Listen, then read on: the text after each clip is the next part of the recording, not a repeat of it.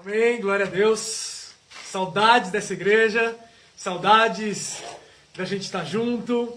É, glória a Deus por esse momento, por mais esse culto é, que a gente está fazendo à distância, mas com uma vibração. E uma coisa que a gente tem percebido é a vibração da igreja nesses dias. A gente está junto aqui, é, tá o Sérgio, tá o Wesley, tá o Eduardo, tá o Denilson, tá o Phelps. A gente estava tendo um momento aqui de oração, um momento que a gente também tem feito alguma, alguns trabalhos juntos, mas é, todos eles saudam a igreja também na paz do Senhor. Gente, gostaria de compartilhar com vocês uma mensagem que está em 2 Reis 7, do versículo 3 até o versículo 9. É, ou você pode ler junto comigo, ou você pode acompanhar com a aí no, no, seu celular, no seu computador, onde você quiser, tá bom? É, 7, 3, do, de Segunda Reis. Diz assim, havia quatro leprosos junto à porta da cidade. Eles disseram uns aos outros, por que ficar aqui esperando a morte? Se resolvermos entrar na cidade, morreremos de fome. Se ficarmos aqui, também morreremos. Vamos, pois, ao acampamento dos arameus para nos render. Se eles nos pouparem, viveremos, se nos matarem, morreremos. Ao anoitecer, foram ao acampamento dos arameus. Quando chegaram às imediações do acampamento, viram que não havia ninguém ali, pois o Senhor tinha feito dos arameus, tinha feito os arameus ouvirem um grande ruído de um grande exército com cavalos de guerra de modo que disseram uns aos outros: Ouçam o rei de Israel, contratou reis hititas e dos egípcios para nos atacarem. Então, para salvar sua vida, fugiram ao anoitecer, abandonando as tendas, cavalos e jumentos, deixando o acampamento como estava. Tendo chegado às imediações do acampamento, os leprosos entraram numa das tendas, comeram e beberam, pegaram prata, ouro, roupas e saíram para esconder tudo. Depois voltaram e se encontraram numa outra tenda. Pegaram o que quiseram e esconderam isso também. Então disseram uns aos outros: Não estamos agindo certo. Este é um dia de boas notícias e não podemos ficar calados, esperando até o amanhecer. Seremos castigados. Vamos imediatamente contar tudo no palácio do rei.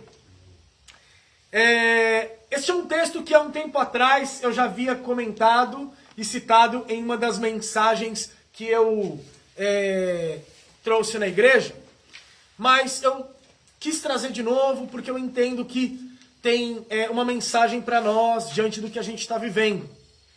Então, o que, que acontece nesse texto que a gente leu?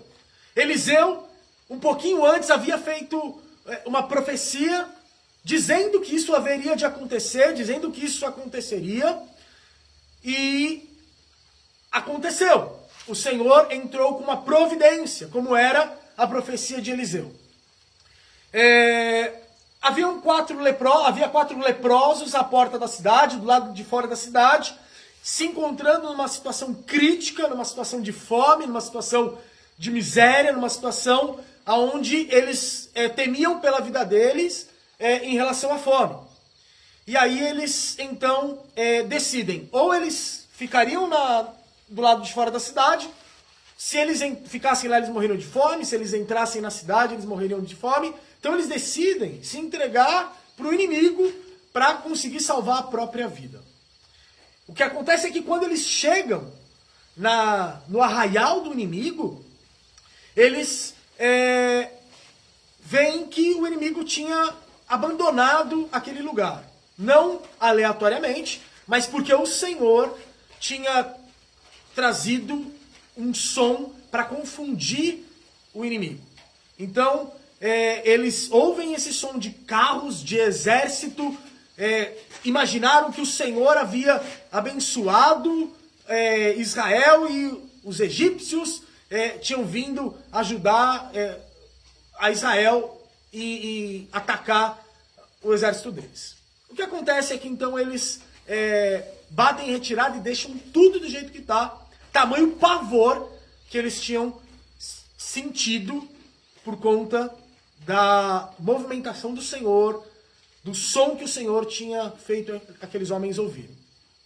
Quando esses quatro leprosos chegam àquele acampamento, eles veem que está é, vazio, e aí eles começam a se esbaldar é, com comida, pegam ouro, pegam prata, começam a esconder, e aí de repente eles percebem que eles estão fazendo algo errado. E aí eles falam: é dia de boa notícia, a gente precisa levar essa boa notícia.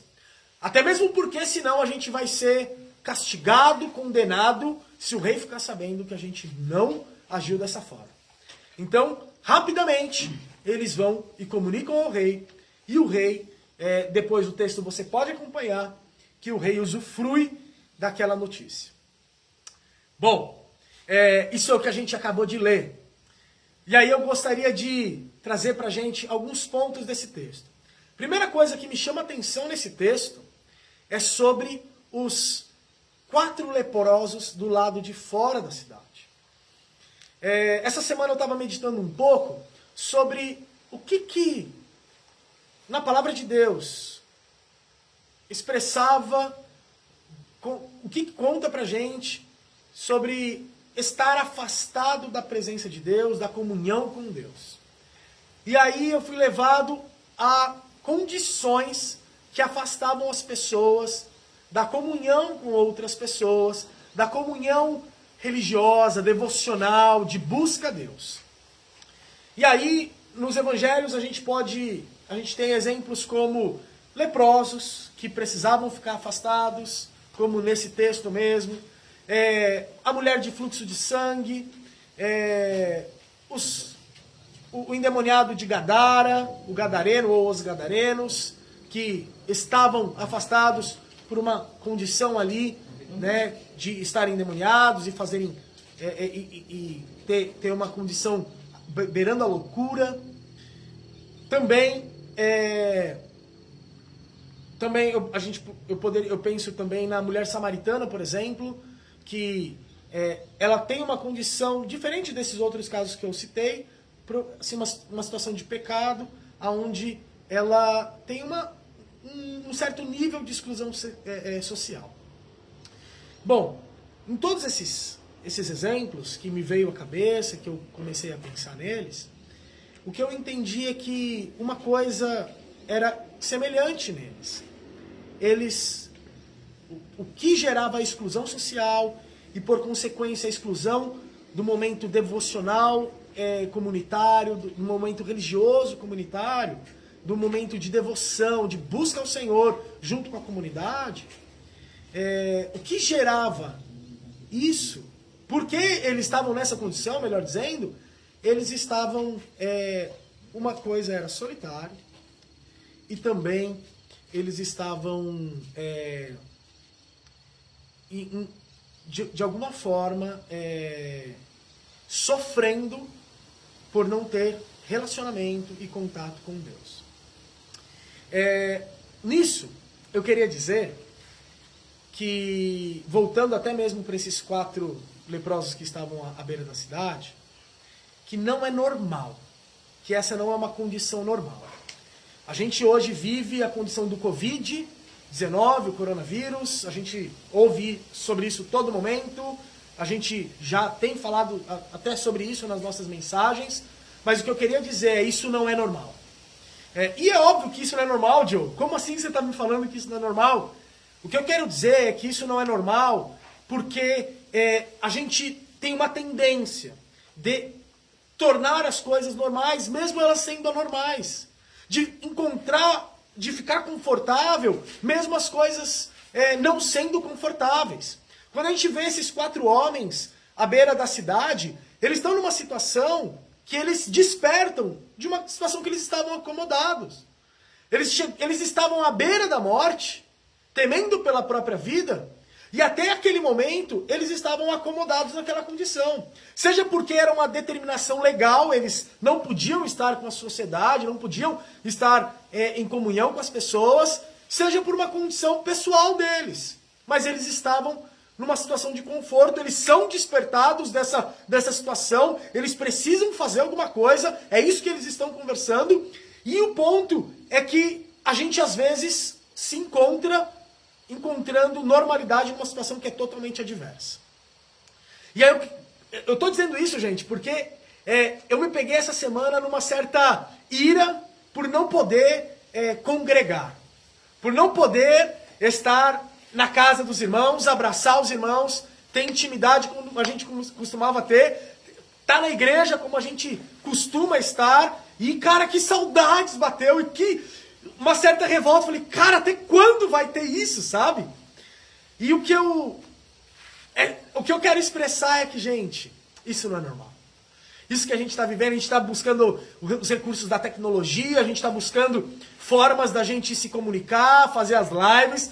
É, eu participei do Papo Reto é, antes de ontem e foi demais, assim, amei né, aquele momento, a gente louvou junto, a gente buscou o Senhor junto e foi bênção. Mas isso é um recurso, sabe?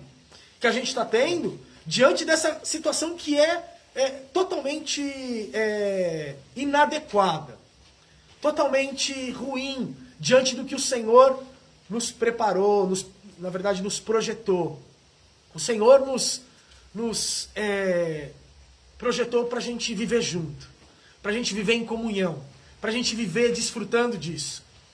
É, eu ouvindo o relato de pessoas que estão de, experimentando de momentos de depressão, não depressão, ou sentimentos depressivos, ansiedade por estar tanto tempo em casa e ter que continuar tanto tempo em isolamento.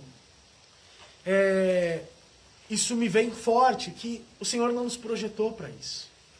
Isso é uma situação é, adversa que a gente vive. E o fato é que a gente, é, a gente perde com isso. É, mas a gente ganha também.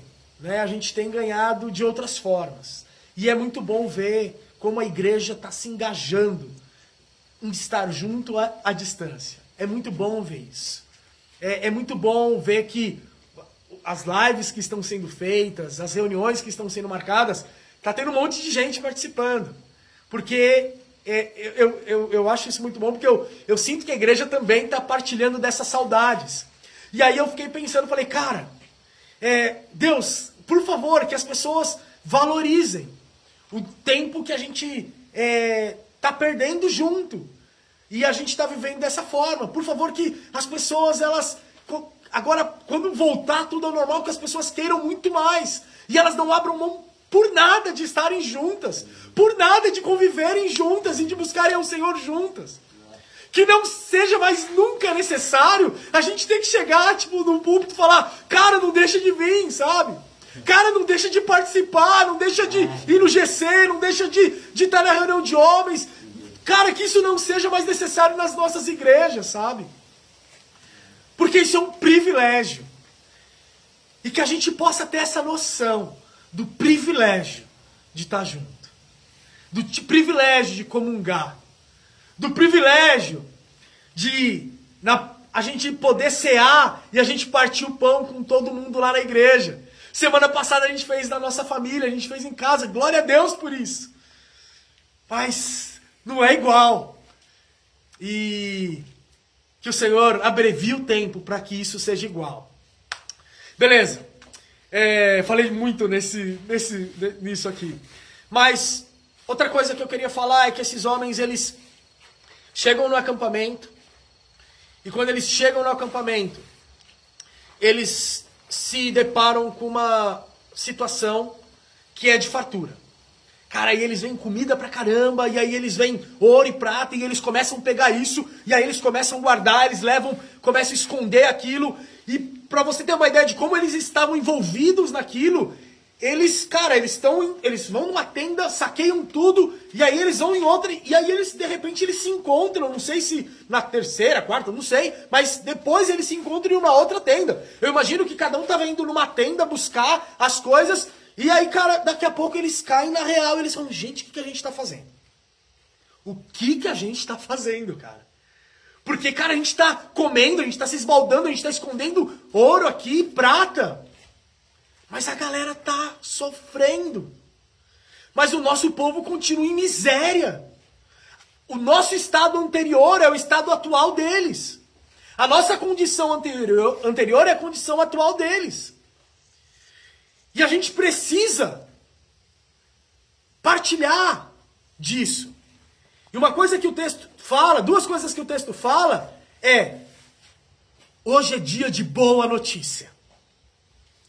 E a outra coisa é que eles vão muito rápido para compartilhar isso. E aí eu queria falar dessas duas coisas. A gente tem uma boa notícia. Queria te dizer que hoje é dia de boa notícia. Hoje é um dia de boas novas. E existe uma pressa para a gente compartilhar isso. Semana passada, ou semana retrasada, não sei, eu assisti um filme que é 1971.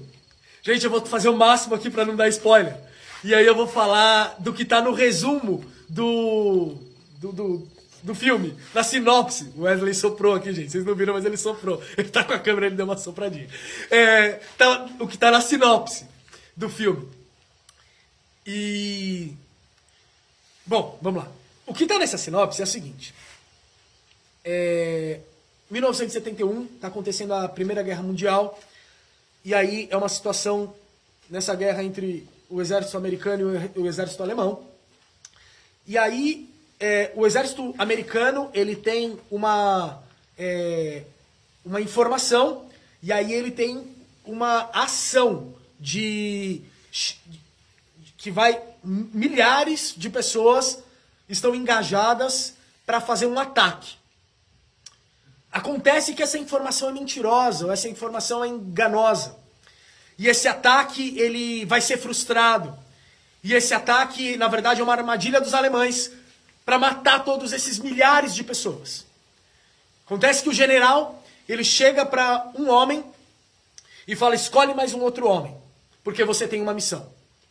Ele, esse, esse homem ele vai lá, escolhe um amigo e aí chega para o general e, e pergunta: "OK, qual é a missão?" E o general fala para ele: Você vai precisar levar uma mensagem para um batalhão que a gente tem em determinado lugar, porque eles estão prestes a morrer. Eles estão indo diretamente para a morte.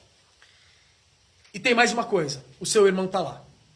Então esse é, esse homem junto com o amigo começa a, a, a, ir andando rápido o amigo começa a falar para ele: Cara, mas a gente não precisa conversar, eu acho que a gente está fazendo uma coisa precipitada, eu acho que não é assim.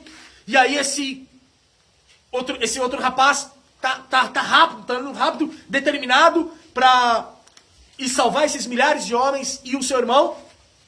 E aí o, o amigo fala: Cara, não, não é assim, a gente tem que fazer diferente. E aí o, é melhor a gente parar, é melhor esperar, vamos conversar sobre isso. E aí esse rapaz, ele vira para esse amigo que está interpelando ele e fala assim: e se fosse o seu irmão? E aí nisso os dois se engajam juntos e vão para essa missão. Obviamente eles vão enfrentar um monte de, de, de, de riscos passando pelo exército inimigo. Gente, é... para mim essa é uma mensagem, a mensagem desse filme é uma mensagem missionária. É uma mensagem para nós. A gente tem uma mensagem, a gente tem uma notícia que vai salvar milhares de vidas, que tem potencial para salvar muito, muita gente. E a nossa pressa vai depender da gente responder essa pergunta. E se fosse o seu irmão? E se fosse alguém que você ama muito? Qual que seria a sua pressa? O Senhor nos chama para amar o mundo. O Senhor nos chama para amar o nosso próximo. O Senhor nos chama para amar quem está ao nosso redor, sabe? E qual é a nossa pressa? Qual é o nosso senso de urgência nisso? Porque existe no coração de Deus uma mensagem para ser revelada. Ele está chamando você e eu hoje e está falando assim: tem uma mensagem para você entregar que vai salvar pessoas. Posso te confiar que você vai entregar essa mensagem? esses homens saíram correndo, cheio de pesos nas costas, sabendo que eles iriam encontrar um monte de adversidade. E eles vão entregar essa mensagem. Os quatro leprosos, eles sabiam que era um dia de boa notícia. E eles saem apressadamente para entregar a boa notícia. Existe uma boa notícia e existe uma mensagem para eu e você entregarmos. Essa não é uma mensagem que a gente vai levar num, numa carta, não é uma mensagem que a gente pode enviar por um WhatsApp ou por um e-mail, mas ela é uma mensagem que a gente entrega com a própria vida. Ainda que custar a nossa vida, a gente entrega essa mensagem. Porque a mensagem que esses dois meninos, esses dois rapazes, eles deveriam entregar poderia custar a vida deles, porque eles atravessariam o terreno inimigo. Já nos foi advertido que nós passaríamos por provações, por perseguições e poderia custar a nossa própria vida para entregar essa mensagem. Mas a gente vai entregar. Porque isso importa. Porque o Senhor está confiando essa mensagem a nós. Porque o Senhor está nos chamando para entregar essa mensagem. E aí a minha pergunta é: qual é essa mensagem? E aí eu queria trazer para esse nosso momento de vida. Qual é essa mensagem nestes dias? E uma mensagem que eu sei que não é a que o Senhor tem para a gente entregar é: vai ficar tudo bem. As pessoas estão dizendo isso. Daqui a pouco vai passar a crise, vai ficar tudo bem. Ah, daqui a pouco o pico está chegando, vai ficar tudo bem. As coisas vão voltar ao normal. O Senhor não nos chamou para apresentar uma mensagem positivista, uma autoajuda. O Senhor não nos chamou para apresentar uma mensagem que vai alegrar simplesmente as pessoas e vai levantar a moral das pessoas. Não é essa a mensagem. Como nunca foi a mensagem de para a pessoa que está enferma, tudo bem, Jesus vai te curar. Para a pessoa que está numa crise financeira, tudo bem, o Senhor vai, vai prover financeiramente para você. Todas essas coisas, elas podem vir. Todas essas coisas o Senhor pode fazer, como o Senhor pode aliviar e abreviar, como é a nossa oração. O Senhor pode abreviar esse tempo de dor e angústia que a gente está vivendo no mundo. A gente vai continuar orando dessa forma. A gente vai continuar testemunhando que a gente está orando para que o Senhor alivie, atenue e, e, e abrevie esses dias. Essa vai continuar sendo a nossa oração. Mas o ponto é que essa não é a nossa mensagem principal. Não é isso que as pessoas precisam tanto, tanto ouvir da nossa boca. Elas podem até ouvir isso. Elas podem até falar, ouvir a gente falar, cara, daqui a pouco vai passar. Vamos, vamos crer nisso. Elas podem até ouvir. Mas não é disso que elas precisam. Pode ser até o que elas queiram, mas não é isso que elas precisam o que as pessoas precisam ouvir, a mensagem que vai salvar as pessoas, a mensagem que o Senhor está nos encarregando de entregar é: o Senhor salva. O Senhor salva. Essa é a boa notícia, cara. O Senhor salva. Como aqueles quatro é, leprosos ouviram do Senhor, eu acredito, e perceberam que hoje é um dia de boa notícia. E eles saíram apressadamente. Como nesse filme, esses dois homens, eles levaram essa mensagem apressadamente. A gente tem uma mensagem que a gente precisa levar apressadamente nesses dias de crise, nestes dias de dor. O Senhor salva o Senhor salva. Há uma salvação eterna para nós. Há uma salvação eterna para nós nesses dias. São dias de dor, são dias de angústia. E a nossa esperança está nele. Quero só compartilhar uma, uma, uma história para a gente terminar. É, tem uma unidade da minha empresa no Rio de Janeiro e eu vou bastante para lá. E tem um rapaz, um senhor, que o filho dele está envolvido no crime. E ele. Eu já fui lá várias vezes nessa unidade e por algumas vezes eu já ouvi esse senhor cantando muito alto enquanto ele trabalha lá no meio da operação. Opera é, eu trabalho com logística. Lá na operação logística, no meio da, no meio da galera, no meio de um monte de gente. E ele começa a cantar e ele começa a gritar. Mas ele canta assim para todo mundo ouvir assim. E aí ele começa a gritar e ele não é afinado e cara, ele não tá nem aí. E cara, na canção dele você ouve uma angústia. E aí ele tá lá trabalhando e ele começa: "Porque ele vive, posso crer no amanhã". E aí ele grita, cara, e ele canta assim. É. Aí eu, tipo, fui perguntar, assim, para as pessoas, cara, por que que ele, ele faz isso, assim? Ele canta, assim, de vez em quando, não é sempre. Por que que ele faz isso? Perguntei para uma outra pessoa que é cristã também. Ele, e aí ele me falou, é, essa pessoa me falou, ele sempre canta desse jeito quando o filho é, tá na iminência de morrer. Ou porque saiu por um crime, ou porque está acontecendo alguma coisa no tráfico, qualquer coisa desse tipo. Ou porque ele sabe de alguma coisa, sempre quando ele está cantando. É porque ele acredita que ele pode perder o filho dele naquele dia. E eu falei, cara, que refúgio para nossa angústia. Que refúgio é poder cantar o Senhor, é adorar o Senhor, é poder se achegar a Deus. É poder declarar que o Senhor é santo, que o Senhor é digno, que Ele vive, que Ele é nosso Deus.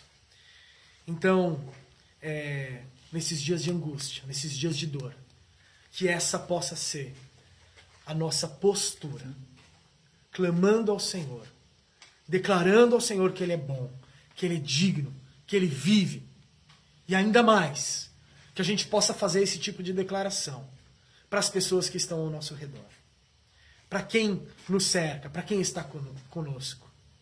Que as pessoas saibam que no dia de angústia, o Senhor é bom, o Senhor salva.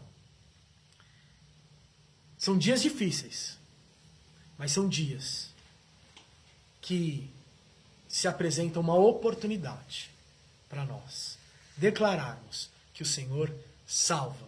É só isso que as pessoas precisam saber, cara. O Senhor salva. A gente então, que a gente não fique como aqueles leprosos, se se esbanjando do que nos foi dado, mas que a gente saiba que existem pessoas que estão na condição que nós nos encontrávamos antes. Que existem pessoas que elas não desfrutam do que a gente está desfrutando agora. E a gente pode levar essa mensagem o Senhor salva. Amém? É, quero chamar o Wesley para orar por nós, para é, encerrar esse momento dessa mensagem. Então, chega aí, Wesley.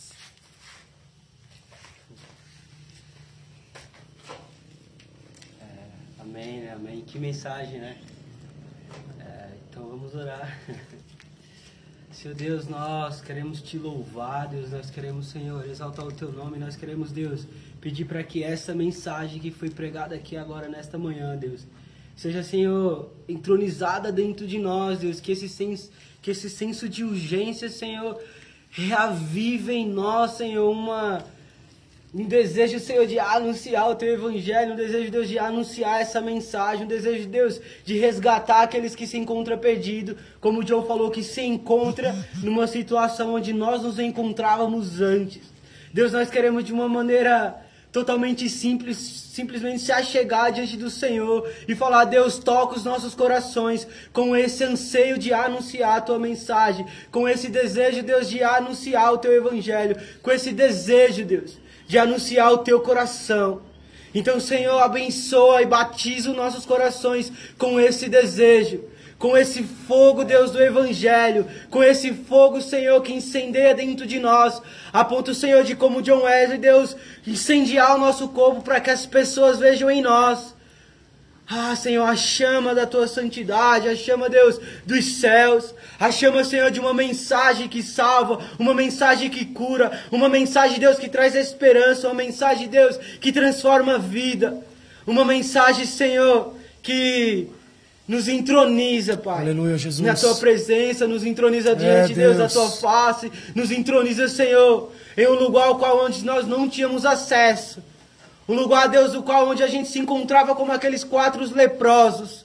E agora, Deus, curados pela tua mensagem, nós podemos, Senhor, anunciar essa mesma cura.